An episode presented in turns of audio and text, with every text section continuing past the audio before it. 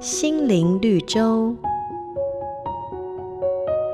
早先交通不便、物资缺乏的年代，许多乡下地方都设有凉亭，提供往返两地运输货物的人途中休息。那么，有些村民还会煮上一大壶的茶水，放在凉亭里，让路过的人可以饮用解渴。然而，茶壶里除了茶水之外，有的时候还会加入少量的稻米谷皮。那么这样做的原因是为了提防赶路的人们喝水太猛呛到而添加的。如此一来，喝水的人必须得先将骨皮吹散之后再饮用。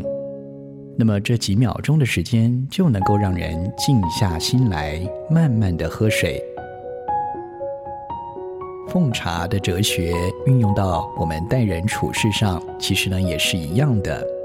圣经上有句话说：“你们个人要快快的听，慢慢的说，慢慢的动怒。”通常我们在愤怒的当下，总会第一时间急着去反驳或争辩。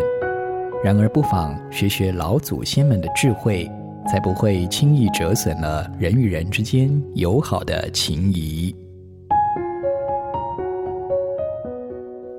本节目由好家庭联播网、台北 Bravo FM 九一点三、台中古典音乐台 FM 九七点七制作播出。瑞园银楼与您共享丰富心灵的全员之旅。